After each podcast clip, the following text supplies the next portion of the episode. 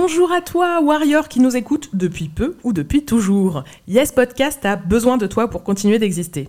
Et oui, on en a parlé dans l'épisode 52, depuis deux ans, l'existence de ce podcast repose sur le travail gratuit des femmes, en l'occurrence nous. Vous êtes plus de 10 000 auditoristes à nous écouter chaque mois. Si vous mettez tous un euro, ça peut nous changer la vie. Et si tu ne peux vraiment pas, n'hésite pas à partager notre appel ou à nous mettre une pluie d'étoiles sur ta plateforme de podcast préférée. Le lien de la cagnotte est en description et sur notre Insta. Elle s'appelle De la force pour les warriors. Dans tous les cas, merci à toi et gros love. Yes! Mom deserves the best, and there's no better place to shop for Mother's Day than Whole Foods Market. They're your destination for unbeatable savings, from premium gifts to show-stopping flowers and irresistible desserts. Start by saving 33% with Prime on all body care and candles. Then get a 15-stem bunch of tulips for just $9.99 each with Prime. Round out Mom's menu with festive rosé, irresistible berry chantilly cake, and more special treats. Come celebrate Mother's Day at Whole Foods Market.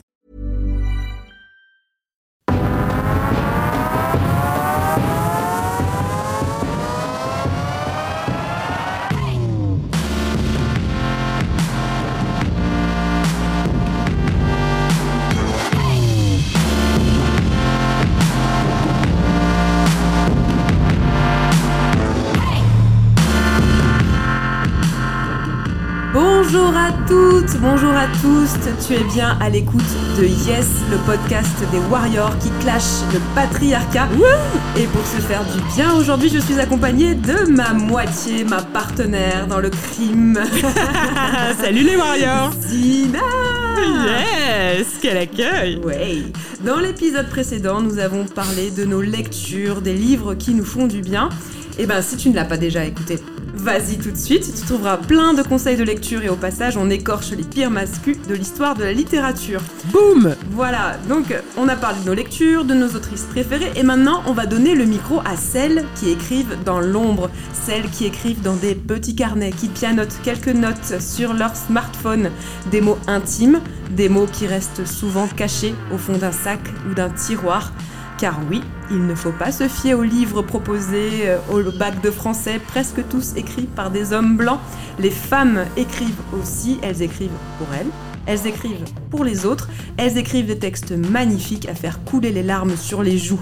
Dans quelques instants, on va écouter quelques-uns de ces textes magnifiques que nous avons reçus. Donc vraiment, merci, merci pour tout ce que vous nous avez confié. Mais d'abord, eh ben, je voulais vous présenter euh, notre invité, puisqu'il y a une troisième personne avec nous euh, aujourd'hui. On a voulu s'accompagner d'une professionnelle de l'écriture, n'est-ce pas? Alice, qui est en ligne depuis Paru. Salut Alice Salut. Comment ça va? Quel temps il fait à Paris déjà? Ah, la cruauté Euh, à Paris, il fait actuellement extrêmement moche, on peut le dire. Bah, ça me fait plaisir de l'entendre. Euh, à Marseille, il fait très très beau. Le soleil brille. Ouais, je, je- je me doute. Désolée hein, pour cette petite euh, rivalité. Alors Alice, tu animes des ateliers euh, d'écriture intime et féministe que tu as nommés euh, Libère. Est-ce que tu peux, euh, en deux mots, voilà, nous, nous, décrire euh, ce que c'est? Oui. Euh, donc, ce sont des ateliers d'écriture qui se passent euh, principalement en ligne, mais ça arrive que parfois euh, ce soit en, en présence, comme on dit, en présentiel. Euh, mais la plupart euh, se font en visio. Et ce sont des ateliers d'écriture ouverts à tous, sauf euh, aux hommes cisgenres. Et hum, le principe, c'est que je, je, je m'appuie sur des ressources de textes, euh, d'audio, des podcasts, euh, pour donner des consignes d'écriture. Et chaque euh, participante euh, écrit un texte pendant une durée limitée qui est plutôt de 25 minutes généralement. Et euh, après ce temps d'écriture, euh, on, on lit les textes à, à voix haute et moi je fais des je fais des retours euh, sur les textes et euh, cha- chacune peut euh, réagir aussi après un texte et, et la discussion se crée comme ça. Ok, je te pose la question, c'est pas du tout naturel parce que moi j'ai participé à un de tes ateliers, donc je, Mhm. peux, je peux confirmer que ça se passe exactement J'aurais voulu être une petite souris. Exactement comme ça, et c'est vrai que c'était super. Euh, donc c'est des ateliers d'écriture féministes. C'est quoi la, particularité C'est quoi? C'est les thèmes dont tu parles? C'est que tu t'appuies surtout sur des textes euh, écrits par des femmes ou par des personnes féministes? Enfin voilà, quelle est la particularité d'un atelier féministe d'écriture? Oui, alors j'ai, c'était vraiment une question dans l'intitulé, mais ça m'importait de le, de le préciser parce que effectivement, euh, après je me bloque pas totalement, mais euh, euh, je, je, je, privilégie euh, effectivement des textes euh, écrits euh, par des femmes et des personnes queer et par par les par les minorités parce que c'est aussi moi mes lectures en fait que je lis je lis presque plus d'hommes cisgenres. Il faut vraiment que ce soit quelque chose que j'ai où je suis curieuse que j'ai envie de lire mais vraiment c'est plus trop le cas. Donc euh, c'est vraiment lié à mes lectures euh, euh, personnelles. Et puis parce que ça peut dépendre des ateliers mais je construis toujours les consignes dans une perspective oui féministe on va dire dans le sens où je, construis beaucoup les consignes autour des voix silenciées, du silence qu'il peut y avoir dans nos vies de, femmes, euh, de personnes queer, de mères. Euh, voilà, c'est pour ça que j'avais envie que, ce soit précisé parce que c'est quelque chose qui me tient à cœur. Ok, et toi, tu, écris depuis quand? Tu as toujours écrit ou c'est une passion qui t'est venue euh, au fur et à mesure? Euh, Non, je crois que j'ai toujours écrit. Euh, je me souviens de moi dans ma chambre euh, en train d'écrire dans mes journaux intimes et parfois des histoires. Euh, après, euh, j'ai plus ou moins écrit selon les périodes parce qu'il y a eu des périodes dans ma vie où où j'écrivais moins parce que j'avais un, un, travail euh, qui me prenait du temps et, et parfois c'est plus compliqué d'écrire, mais l'écriture est toujours a toujours été présente. Et aussi quelque chose qu'on peut remarquer assez facilement si, les personnes qui te suivent sur Instagram, donc Alice Legendre Liber, le thème de la maternité est très très présent. J'ai l'impression que ça, a été aussi un, déclencheur pour toi euh, dans la volonté de, créer ces ateliers, la maternité. Oui, ça, a été le déclencheur. Euh, parce que euh, ben, quand j'ai eu mon enfant, quand Marthe est née, je, je me suis retrouvée dans une forme de solitude. J'ai trouvé, euh, j'étais en colère pour pas mal de choses et même au-delà de la colère, j'avais envie de, de, de, de, parler de plein de choses et je trouvais ça difficile de le faire dans le cercle euh, très proche et j'avais, je sais pas, j'ai vraiment ressenti euh, le besoin de de parler avec des personnes euh, concernées et euh, et voilà, j'avais en tête depuis quelque temps de, de créer des ateliers d'écriture, mais je savais pas trop à quel public m'adresser. J'avais pas encore bien déterminé. Et à partir du moment où j'ai été mère, euh, j'ai en fait ça a fait ça a fait tilt. Je me suis dit que j'avais envie de créer des ateliers. Euh, au départ, c'était vraiment ça. Ça s'appelait même l'atelier des mères, de créer des ateliers pour pour que les mères puissent se réunir et, et parler entre elles. Ok, et eh ben Trop bien. maintenant que les présentations euh, sont faites, c'est parti pour l'épisode.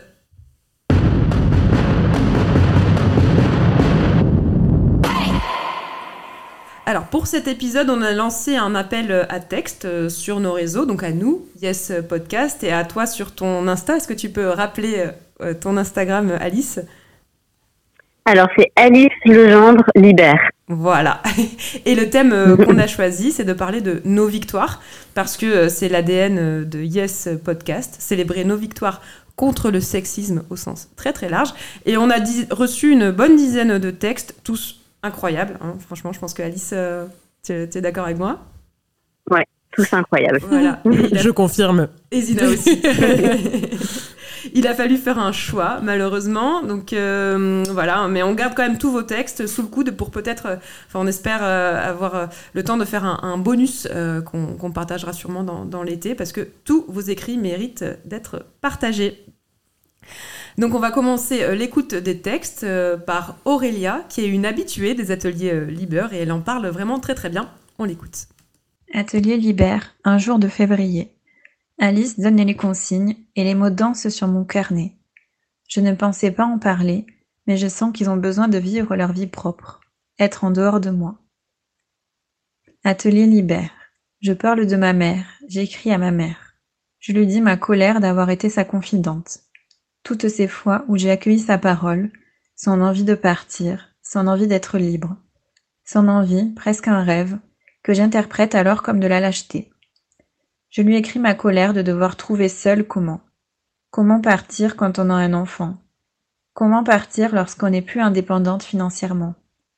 Comment partir et être celle qui piétine le rêve d'une famille unie? Atelier libère. Je lis mon texte et les mots sortent. Une éruption. Les mots grondent.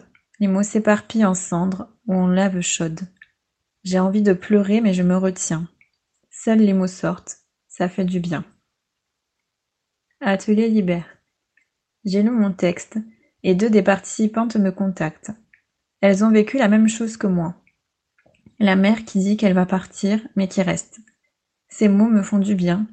Ces mots me font mal. Je suis terrifiée parce que soudain, ces mères, je les comprends. Je comprends la solitude, se sentir seule dans le couple, ne pas pouvoir en parler aux amis communs et communes, l'envie viscérale de chercher le réconfort auprès de la seule personne qu'on aime le plus. J'ai été tentée parfois de dire à ma fille, j'aimerais bien qu'on vive toutes les deux. Ma victoire, c'est que je ne l'ai pas fait. Ma victoire, c'est que je me suis dit, Ma fille ne sera pas une énième enfant sur laquelle repose le poids trop lourd de la confidence. Pas une énième observatrice impuissante d'un couple qui se délite, d'une mère malheureuse et prisonnière, d'une famille comme une jolie façade, peinte et repeinte pour en dissimuler les fissures. J'ai senti que je n'avais pas le choix. J'ai senti que j'étais libre. Atelier libère. Dimanche soir, quelques jours plus tard. Je débarrasse les restes du repas. Je prends un grand souffle et les mots dansent. Je le regarde dans les yeux et lui annonce Je crois que je veux divorcer.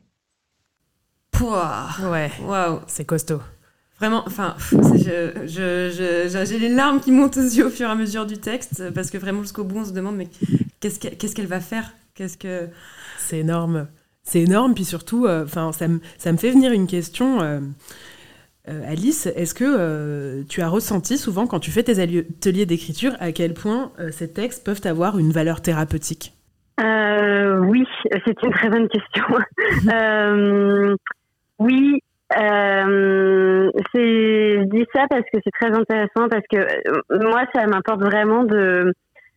En fait, ça m'a toujours importé de passer par l'écriture parce que je suis pas thérapeute et je suis pas là pour ça. Je suis vraiment là au départ pour euh, voilà euh, euh, faire sortir des textes et accueillir ces textes-là et et, et faire des, des retours. Mais euh, je crois que c'est vraiment quelque chose de très présent et hum, je- il y a beaucoup de participantes qui me le disent aussi que c'est quelque chose qui peut être euh, associé à l'écriture thérapeutique de voilà de de, bah, de dire et d'écrire des choses qu'on n'a jamais peut-être écrit ou en tout cas qui nous permettent euh, euh, d'analyser des choses euh, qu'on est en train de vivre et surtout en fait de, de les partager et que les autres les entendent. Donc oui, il y a un aspect thérapeutique. Ouais, qui euh, permet de déposer quelque chose. euh, Enfin, ouais. je trouve ça hyper chouette quand j'entends un texte aussi euh, puissant que celui d'Aurélia. J'entends la charge mentale, la charge émotionnelle, la charge maternelle, et puis j'entends aussi quelqu'un qui a, qui a pas eu l'espace de pouvoir déposer tout ce Mm. qu'elle dépose puissamment dans ce texte. Et du coup, je trouve ça chouette. Ouais, bah hum, c'est vraiment c'est vraiment euh, ce qui se passe dans les retours que j'ai sur les sur les ateliers en fait, c'est d'avoir euh, un espace pour dire euh, toutes ces choses-là parce que c'est c'est vraiment ce qui ce qui se passe, c'est que on a on- en fait c'est important de créer des espaces comme ça qui qui au départ euh, sont faits de de gens qu'on connaît pas euh, et qui ou, ou qu'on connaît peu et qui sont là euh, presque au départ euh, complètement neutres et qui vont accueillir euh, le texte et la parole de façon euh, peut-être d'abord détachée ou en tout cas qui vont euh, euh, euh, réagir euh, sans être euh, dans une euh, dans un rapport intime avec la personne et c'est par les textes. Et c'est d'ailleurs ce que dit Aurélia dans son texte que je trouve hyper beau, c'est que elle dit après avoir lu mon texte, des participantes m'ont contacté pour me dire bah, j'ai vécu la même chose et les liens se créent comme ça. Mais je pense que c'est important d'avoir des espaces où on peut où on peut confier ça euh, dans une où on sait qu'on va être euh, écouté en fait. Oui, oui, exactement. Et, moi, ça, ça m'est arrivé dans, dans, l'atelier que j'ai fait avec toi, Alice. Euh, donc, c'était un, atelier sur les contes féministes où j'avais écrit un conte sur une, sur une femme euh, qui est complètement dépendante financièrement de son mari. qui, voilà, euh, qui dans un monde imaginaire, mais qui s'en sort en fait en faisant le commerce de galettes. Et en fait, il y a une des participantes de l'atelier qui m'a contacté, qui m'a envoyé un message privé pour me dire son texte m'a beaucoup touché parce que je me suis reconnue dans cette histoire. Et, et c'est vrai que voilà, cette importance de raconter, parce que voilà, on part de l'intime pour raconter des histoires, mais de raconter nos histoires, c'est c'est puissant et puis euh, et, ça fait d'air. Voilà, ça fait d'air quoi. Oui, exactement. Et c'est là où ça me touche beaucoup ce qui se passe aussi euh, en dehors des ateliers, parce qu'il y a vraiment quelque chose qui s'est créé en dehors des ateliers, c'est que les euh, il y a des liens qui se créent qui se créent autour et et, et en fait c'est vraiment des liens euh, de sororité et d'adelphité euh, très forts qui qui sont des liens de euh, euh, bah, si tu le souhaites, je suis là pour toi et, et je t'écoute et je te crois et, et ta parole est, est entendue. Trop beau. Allez, on, voilà, on continue avec un autre texte, un texte de Anya, un, un texte magnifique sur l'ambivalence de la maternité. Nos victoires. Écrire mes victoires, il faut le voir pour le croire. Un jour, j'ai pris un stylo et ouvert un premier carnet, pour tout dire sur ma maternité. J'ai écrit, écrit, jusqu'à faire de la poésie. Passer au-dessus de la dépression, laisser exprimer mes émotions. Assumer les sentiments ambivalents depuis qu'il m'appelle maman. Elliot s'est levé, il a marché, mon cœur a explosé. Diego a résisté, il a survécu, j'ai dit jamais plus. Nous sommes descendus en train pour Noël, et tous les quatre avons pensé La vie est belle. J'ai passé une première soirée seule avec eux. Je m'en suis sortie, la fierté en creux. Tous les jours, je les regarde et les respire. Je passe au-delà des angoisses et du pire. Mes enfants sont ma bataille, mais aussi ma faille. Surmonter et ressurgir, parce que ce n'est pas près de finir, la maternité, la parentalité comme objectif de vie, exister en tant que femme aussi. Jamais je ne me suis lassée et quand on s'arrête pour voir, la voici ma victoire. Un jour, je suis devenue mère de jumeaux, la maman d'Eliot et Diego. Merci Anya. Waouh, Merci sublime. pour ce, ce, texte qui résonne vraiment très très fort pour la mère que je suis, qui je suis sûre résonne pour toutes les mères en fait. Bah, et qui résonne aussi pour moi en tant que non-mère, parce que je saisis, même de loin, la, complexité du rôle de maman. Et ces phrases que tu arrives à dire en rimant sur euh, ces différentes casquettes que tu mets, ça me touche vachement.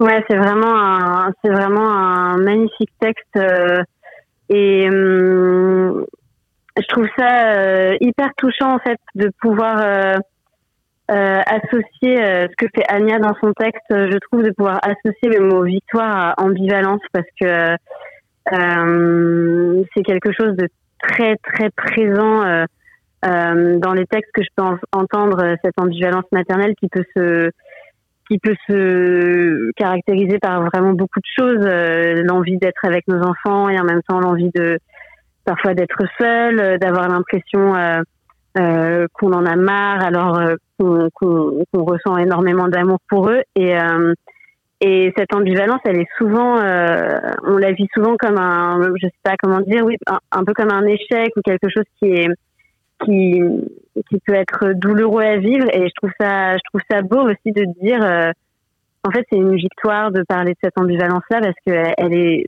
elle existe et on la, on, je pense que c'est rare qu'on la ressente pas. Et, euh, et, je trouve ça très beau. Oui, je, je pense que oui, c'est humain en fait d'avoir cette ambivalence-là, de à la fois euh, euh, ne pas désirer autre chose que de respirer les cheveux de son enfant et en même temps, dès qu'on y est, de se dire ah là là, mais je voudrais tellement être ailleurs et je voudrais tellement faire autre chose, j'ai envie de lire, j'ai envie de faire du sport, j'ai envie de me balader. Et, euh, et, en fait, ce qui est terrible, moi je trouve, c'est que ouais, y a, on n'a pas de, dans la littérature en général, on a très peu de représentation de ça en fait. Oui, vraiment.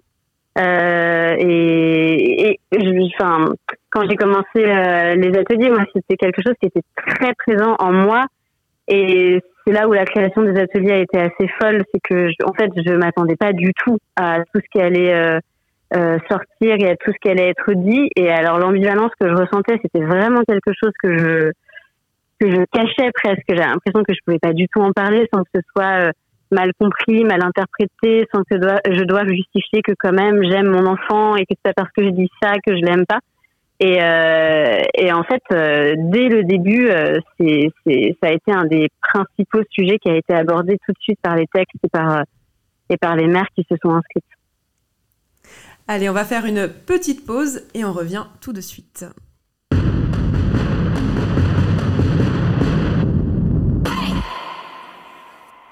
Allez, de retour avec un, texte de Lola, euh, un texte euh, à la fois beau et très dur. Elle raconte comment elle a réussi à se séparer d'un conjoint violent. Donc si c'est un sujet sensible pour vous, on vous invite à passer quelques minutes dans la lecture de l'épisode. On y est. Les bananiers, les palmiers et la mer à deux pas, on y est. Les mangues, les bananes, les avocats, la terre où tu es né, on y est. Il a cru me briser, m'aliéner, pour toujours me garder. Il a presque réussi. Il a fermé les portes, installé des cadenas, partout des clés et des barreaux. Mais dans un sursaut, la vie, j'ai cassé les carreaux.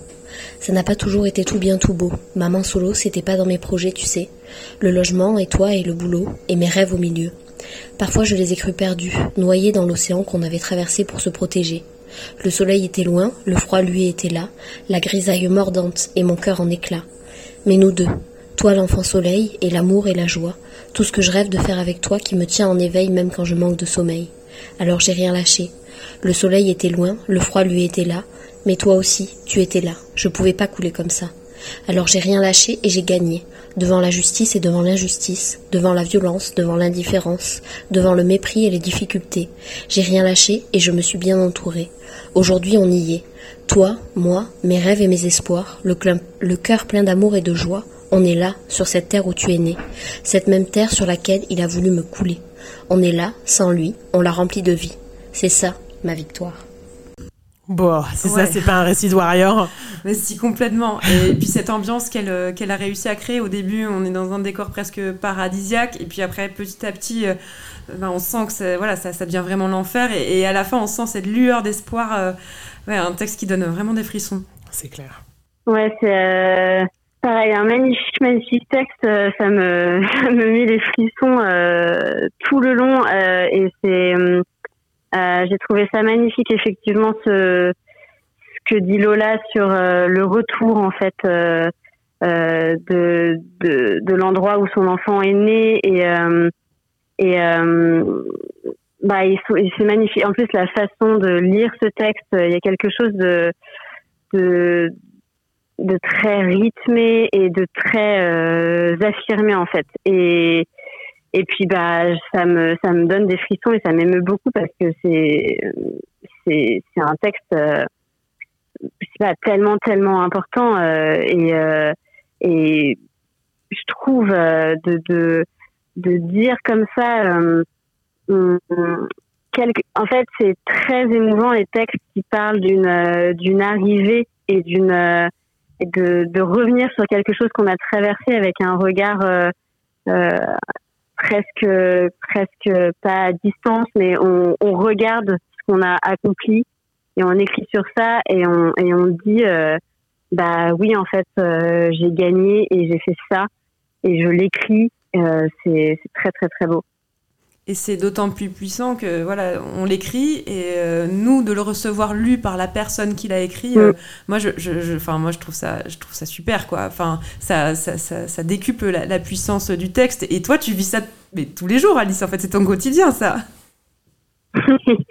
oui, c'est mon quotidien, mais c'est, en fait, c'est un quotidien, euh, je dois dire fabuleux parce que c'est, comment dire ça, c'est vraiment en fait, à, à chaque atelier, et j'en fais euh, plutôt plutôt beaucoup parce que c'est mon activité euh, principale, donc il y en a, euh, disons, parfois 20 dans le mois, et c'est à chaque atelier, je suis mais à la fois complètement subjuguée par la beauté des textes et à la fois à, chaque texte et à chaque fois, et même si ça fait deux ans, complètement subjuguée par l'importance de ce qui est dit et par à quel point à quel point ces textes sont sont précieux dans le sens même politiquement parlant. Là, le texte de Lola, pour moi, c'est un texte euh, politiquement très important. C'est-à-dire, ce qu'elle dit, c'est des, des, paroles qui sont pas forcément. Euh, euh, peut-être que c'est des paroles dites, mais qui sont pas forcément entendues. C'est pour ça que c'est. Je trouve ça très beau cette proposition d'épisode ensemble parce que les textes qui sont écrits dans les ateliers, moi, je me dis toujours, toujours, toujours. Et il faudrait vraiment que tout le monde entende ces textes. Donc, je suis toujours hyper heureuse quand les textes peuvent aussi euh, voyager et être entendus. C'est génial. Et nous, on est, on est super, super fiers de t'avoir avec nous aussi.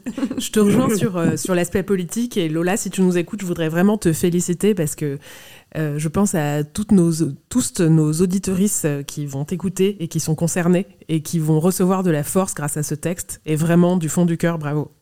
Et, c'est un texte qui fait écho également au texte de, Céline qu'on a diffusé dans, l'épisode qu'on a fait sur la séparation, et notamment la séparation dans, avec euh, violence. Avec violence. Donc ça, c'était l'épisode 48, la partie 2, si je ne me trompe pas. Et euh, donc c'est la première fois en fait qu'on a eu quelqu'un qui écrivait un texte et, et qui nous le lisait. Et c'est vrai que ça a été, euh, enfin, pour nous deux, euh, pour, ouais, pour, Zina et même pour Marie derrière, derrière ces, ces, manettes, ça a été un moment très puissant et c'est ça aussi qui nous a donné envie de, bah de, d'entendre des textes, des textes écrits euh, et lus de la voix des personnes qui les ont écrits. Allez, maintenant, on va aborder un autre thème, donc le thème du lien entre les générations avec le texte de Sabrina. Jeannette se lève de bonne heure, comme tous les jours. Elle s'habille, met son tablier à carreaux, ses sandales, qu'elle met tous les jours de l'année sauf pour sortir. Elle va remettre une bûche dans la vieille gazinière à bois et la journée va commencer. Elle va s'occuper de la maison pendant que son mari travaille. Elle va préparer le repas pour six ou huit. Les petits viendront manger comme plusieurs fois par semaine. Elle les garde quand ses filles et son fils travaillent. Elle les aime tellement. Jeannette est née en 1933, seule fille d'une fratrie de quatre. Famille modeste, dans une France rurale, paysanne. Elle a travaillé dès l'âge de 14 ans. Saison dans les hôtels d'une station thermale, ménage, elle n'a pas compté ses heures et donné la majorité de sa paix à ses parents. Il n'y avait pas de place pour les sentiments ou la faiblesse. On trimait, on ne se plaignait pas quand elle s'est mariée avec Raymond. C'était d'amour. Ils ont eu quatre enfants. Elle en a porté sept dans son ventre. Quand la vie a soufflé avec ses épreuves, elle s'est occupée de sa mère et de ses beaux-parents malades, tous jusqu'à la fin, sans aide de ses frères ou de sa belle famille. Je ne sais pas si on lui a déjà demandé Comment vas-tu? As-tu réussi à prendre un peu de temps pour toi? Pour souffler? Est-ce que tu as besoin d'aide? Je ne sais pas si Jeannette a eu une épaule pour pleurer quand la journée semblait insurmontable. Je ne sais pas si on l'a écoutée, consolée, entourée quand elle a perdu ses bébés. Ces choses-là ne se parlaient pas dans son univers, dans son éducation. Relève la tête et continue. Quand la maladie a soufflé beaucoup trop fort sur elle, elle a continué à se battre, à nous sourire, à rire de nos blagues. Elle ne s'est jamais plaint. Un jour après l'autre, son corps l'a lâché petit à petit. Relève la tête et continue. Je ne lui ai jamais demandé, quand j'étais assez âgée pour comprendre la condition féminine de son époque, si elle avait aimé sa vie, si elle avait aimé sa jeunesse, sa maternité, si elle avait connu le baby blues, si elle avait des regrets, si tout ça n'était pas trop dur, Comment avait-elle fait pour tout surmonter? Je n'y pensais pas. C'était normal. Ma grand-mère tenait la maison à la force de ses bras, de son cœur, de son amour pour sa famille. Et parce que c'était comme ça depuis toujours, qu'on lui avait insufflé que c'était à elle de tout prendre en charge, et que personne ne lui avait jamais laissé la place d'être ou de dire. C'est maintenant qu'elle nous a quittés, pourtant depuis si longtemps, que j'y pense, parce qu'avant je ne me questionnais pas sur ma condition en tant que femme et mère. Maintenant je sais. Je dirai à mes enfants, même si, surtout parce que ce sont des garçons, à mes petits-enfants peut-être, transmettre les combats, les difficultés, la réalité de ce que les femmes avant nous ont vécu, enduré, avec une normalité écrasante, la réalité de ce que les femmes vivent et endurent encore. Que leur silence, leurs pleurs et leur colère ne soient pas en vain. À nous de changer les choses, à nous de nous, soutenir, de nous voir, de nous entendre, pour que nos victoires soient aussi les leurs et un peu celles de Jeannette. Waouh je suis tellement heureuse d'avoir un, texte euh, qui parle de, ce thème-là, euh, du thème euh, de nos arrière-grand-mères, nos grands-mères, nos mères.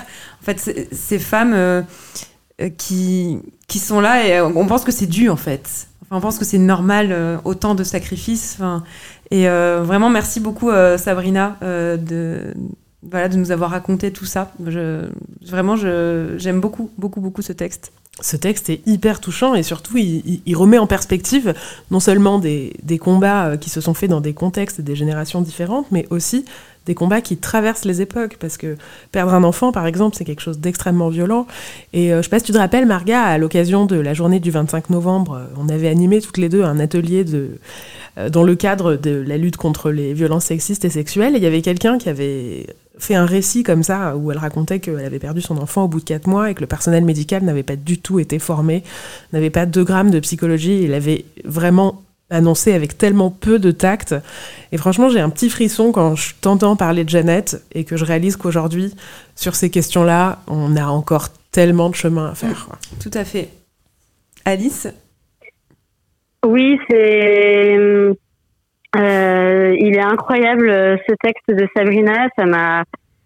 C'est hum, pendant son texte, je sais plus où j'avais vu ça euh, sur Instagram, mais je crois qu'une une autrice avait reposté le commentaire d'un homme qui qui disait mais avant nos grands-mères elles se plaignaient pas et et elles elles, euh, elles vivaient leur maternité euh, sans rien dire et c'était euh, et c'était comme ça. Euh, sous-entendu, sous-entendu, vous, maintenant que vous parlez, vous vous plaignez tout le temps. C'est ça, bande de fragiles. Voilà, exactement. Et j'avais trouvé ça d'une violence. Enfin, c'est parce que Sabrina le dit très très bien. C'est ce, ce, comme si nos grands-mères et nos arrière-grands-mères euh, c'est exactement comme vous, vous disiez, comme si c'était un dû et qu'en fait, euh, presque comme si elle n'avait pas de, de sentiment autre que euh, l'amour porté à la famille et le sacrifice euh, pour pour les autres. Alors qu'en fait, si on si on, se regarde nous et ce qu'on vit tous les jours et comment une journée peut être ponctuée de tellement de sentiments, d'ambivalence, d'émotions, comment c'est possible de penser que que ces femmes euh, n'avaient pas ça, forcément qu'elles forcément qu'elles ressentaient des choses et des choses qui pouvaient être euh, terriblement dures. Et, euh, et c'est fou à quel point c'est ça, ça a été euh, silencié comme ça. Et c'est c'est vraiment quelque chose que je remarque dans les ateliers. C'est récurrent que qu'il y ait des textes comme ça sur sur euh, les grands-mères, les arrière-grands-mères euh, dont on a, dont en fait on sait presque rien parce qu'on leur a pas demandé et parce que tout le monde euh, se disait bah, que c'était normal de pas demander et comment avait été même la journée ou plus, largement la vie de ces femmes quoi. Bah, c'est ça, en fait, tu parlais en début d'émission de l'importance de créer des espaces, que ce soit des espaces artistiques, que ce soit des espaces euh, thérapeutiques, mais en tout cas des espaces d'écoute, très certainement. Et là, euh, Sabrina, avec ton texte, ça c'est quelque chose que tu remets en perspective. Ce réflexe dont on a tous besoin, qui est juste de demander comment vas-tu, en fait. Et effectivement, euh, de pas considérer comme des dieux que nos mères et nos grands-mères font tous les jours pour nous. Exactement. Et, moi, ce, ton texte, Sabrina, m'a fait penser euh, à une chanson euh, qu'on chante. Euh, je suis partie d'une chorale féministe qui s'appelle Les Rascas. Et donc, on, chante, on, chante un, chant alors qui a été repris par beaucoup de chorales qui s'appelle Tu aurais voulu m'entendre. en fait, alors moi, je l'ai toujours pris comme c'est la voix d'une d'une personne qui s'adresse à sa fille. Moi, j'imagine c'est quelqu'un qui s'adresse à sa fille et, qui dit euh, Tu aurais voulu m'entendre lutter, tu, m'aurais, tu aurais voulu m'entendre dire que voilà, j'étais quelqu'un, une warrior, un modèle d'émancipation, que j'ai fait la rébellion. Mais en fait, moi, ma lutte, c'est d'avoir survécu et d'avoir gardé assez d'amour pour moi. Et en fait, je trouve cette chanson. Euh, hyper puissante parce que ben, c'est exactement ça en fait ce que tu décris Sabrina dans, la vie de, Jeannette de, de voilà on, on, s'intéresse pas forcément à, à, toutes ces femmes qui, qui juste euh, ben, tiennent debout dans, dans, le quotidien en fait et, qui font tellement de choses mais jamais on leur demande effectivement si ça va. Euh, on aurait peut-être préféré avoir des grands-mères ou des mères euh, féministes militantes au MLF machin et, en fait bah, ça, de, de, rester debout et de garder suffisamment d'amour pour soi-même pour rester debout, euh, ben, c'est une victoire déjà, c'est un sacré combat. quoi. C'est clair, on se rend pas compte qu'on part pas mm. du même endroit dans ces moments-là.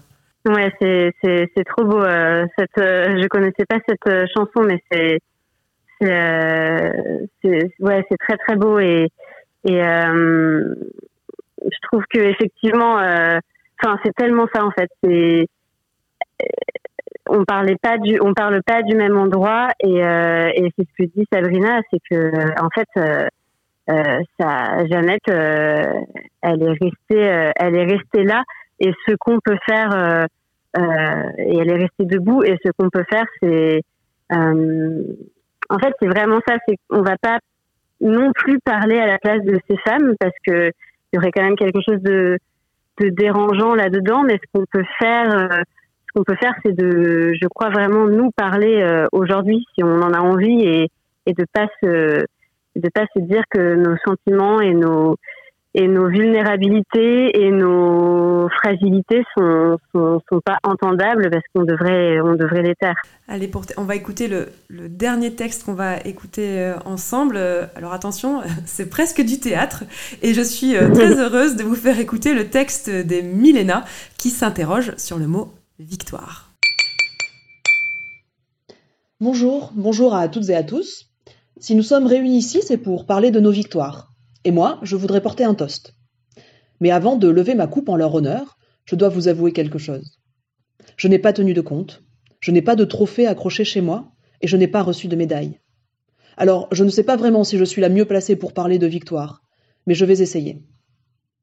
Quand j'entends ce mot qui résonne dans mes tympans, je vois. Je vois tellement de teintes de victoire. Il y a les victoires sportives et celles de la musique, il y a les victoires sur la vie, celles sur le sommeil et celles sur les ondits, il y a les victoires sur soi-même et celles sur la maladie, il y a les victoires politiques, médiatiques, scientifiques, dogmatiques, il y a les victoires reconnues et celles obtenues dans le noir, il y a les victoires qu'on partage et celles qu'on garde cachées au creux des reins. Il y a mille teintes de victoire. Et pourtant, à chaque fois, la même question surgit. On a vaincu quoi? On a vaincu qui?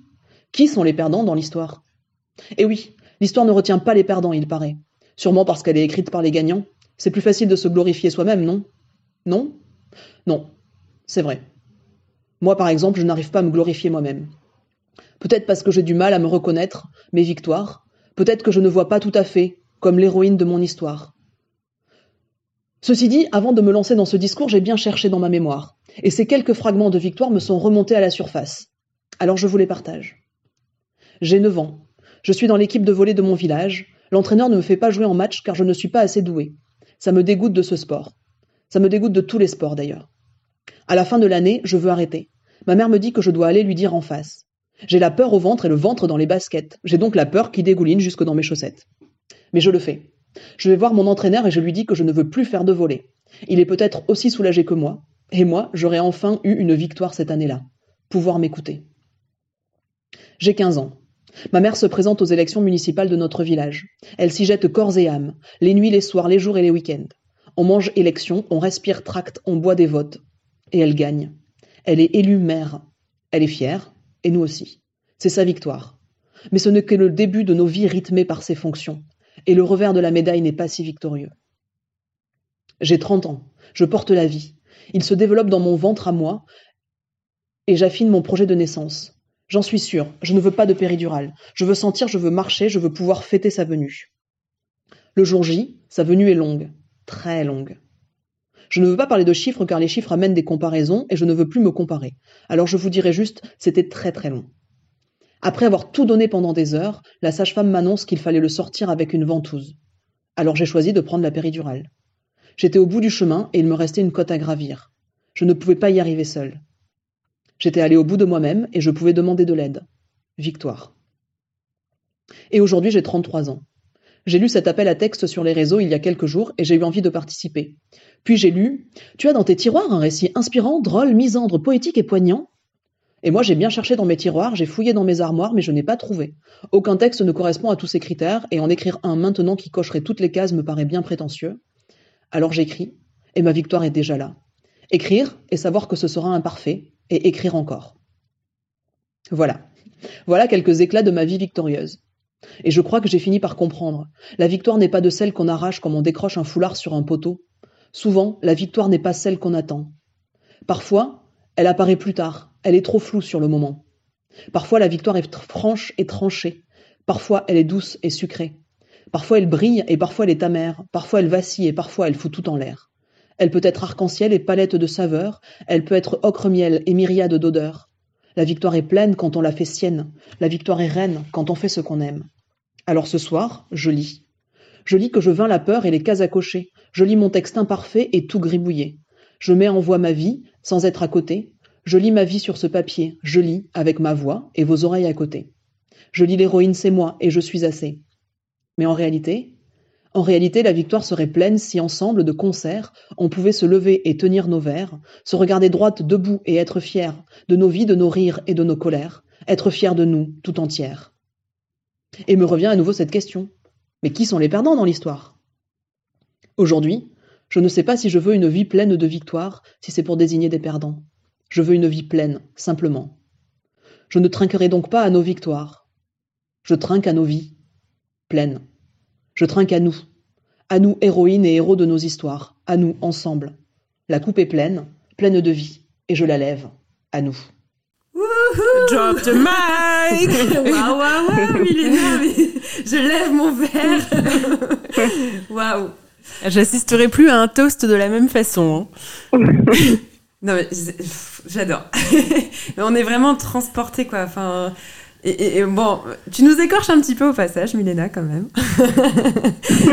mais euh, vraiment, c'est- vrai tout ce que tu dis quoi. Nous, euh, c'est vrai qu'on on porte euh, ce terme de victoire euh, qui est important pour nous parce que euh, pour refaire un peu la jeunesse de Yes, on s'est créé un peu après MeToo où il y avait énormément de récits euh, d'agression euh, sur les femmes, d'agression en tout genre.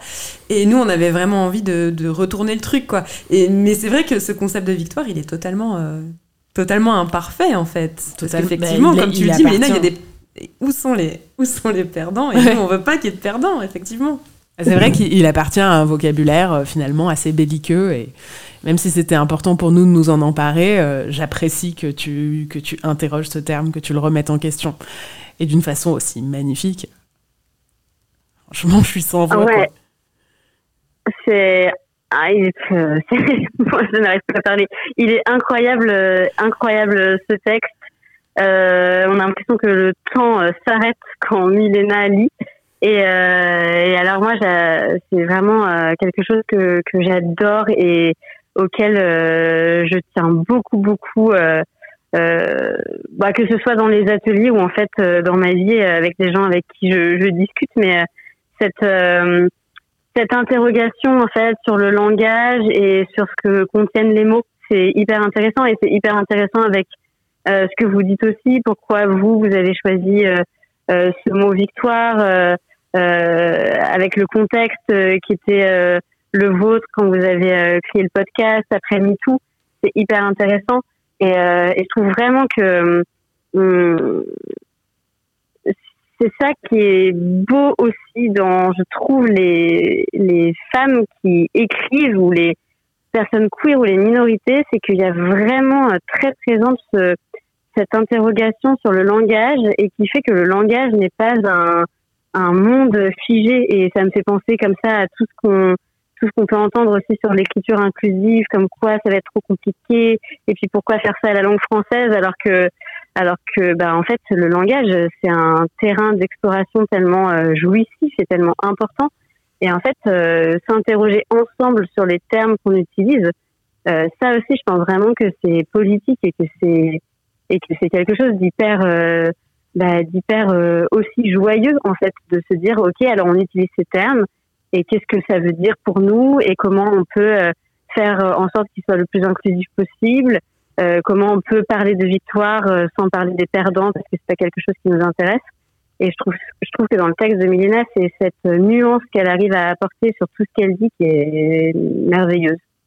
Et moi, ce que j'aime aussi euh, beaucoup dans ce texte, c'est toute la joie euh, qu'elle transmet en fait dans, dans, sa façon de d'écrire et, et, de le déclamer. Et de le déclamer, de le lire avec son, petit ding ding ding ding. J'adore. On, on a l'impression d'être à un repas de un, un repas de, de, famille et c'est ça aussi en fait. Euh, l'écriture, c'est c'est d'abord de, de, la joie. Sinon sinon à quoi bon, j'ai envie de dire. Non mais c'est génial. Et l'autre truc qui m'a vachement marqué dans ce texte, c'est qu'à un moment donné, Milena, tu dis je vais pas donner de chiffres parce que je veux pas qu'on se compare.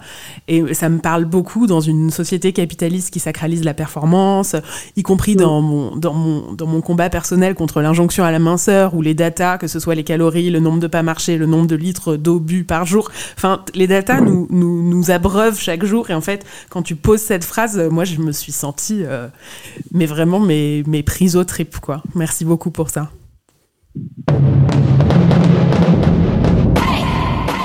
Allez, avant de terminer l'épisode, peut-être que toi qui nous écoutes, ça te donnait envie d'intégrer un groupe pour écrire.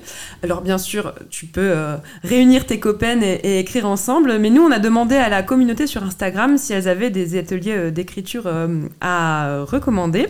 Euh, donc Zina, toi déjà, tu avais un atelier à yes, recommander. Je, je m'inclus dans, dans, les personnes qui font des recos. J'ai très envie de vous recommander les ateliers d'écriture en ligne de Louise Morel. Alors Louise Morel est une militante féministe, vous pouvez la retrouver sur Instagram. Elle a une newsletter euh, qui est vraiment euh, dans laquelle elle fait un travail brillant. Je vous invite à, à, vous abonner à sa newsletter et elle organise des ateliers d'écriture euh, sur différents sujets. Je vous laisse aller découvrir. Et euh, j'ai vu euh, qu'elle euh, elle fait un, un atelier d'écriture introspective pour hommes. il en faut, il en faut. Je trouve ça génial. Est-ce que toi, Alice, c'est quelque chose qui t'intéresserait de, de, de, proposer des ateliers justement pour les hommes cis euh, un jour? Alors, sachez que je l'ai fait une fois. Ah, euh, roulement de tambour. euh, non, c'était, euh, on m'a, j'ai été invitée dans un dans un dans un événement euh, Mater féministe, c'était génial euh, en, en, Bretagne. Et euh, j'ai donné trois ateliers d'écriture et il y avait un atelier d'écriture qui était ouvert euh, à toutes et, et, à tous, donc euh, aux hommes cisgenres. Donc il y avait, euh, je sais plus exactement, mais il y avait des, des femmes et je crois quatre hommes euh, et bah c'était euh, c'était vraiment euh, c'était c'était assez incroyable à vivre parce que parce que c'était j'ai vu des, des hommes pleurer j'ai vu des hommes parler de leurs émotions j'ai vu des hommes livrer des choses qui sont vraiment vraiment peu peu entendues et c'était oui c'est très intéressant et, euh, et, je pense que c'est aussi intéressant que ça, que ça existe. Tout à fait. bah, dis donc, ça c'est un moment incroyable, effectivement. Bravo. Alors, on nous a recommandé aussi les ateliers de euh, Anaïs X Gigi. Alors, c'est son, je sais pas si c'est exactement son nom, mais en tout cas, c'est son, son nom sur Instagram, at Anaïs X Gigi, qui travaille notamment sur euh, les émotions.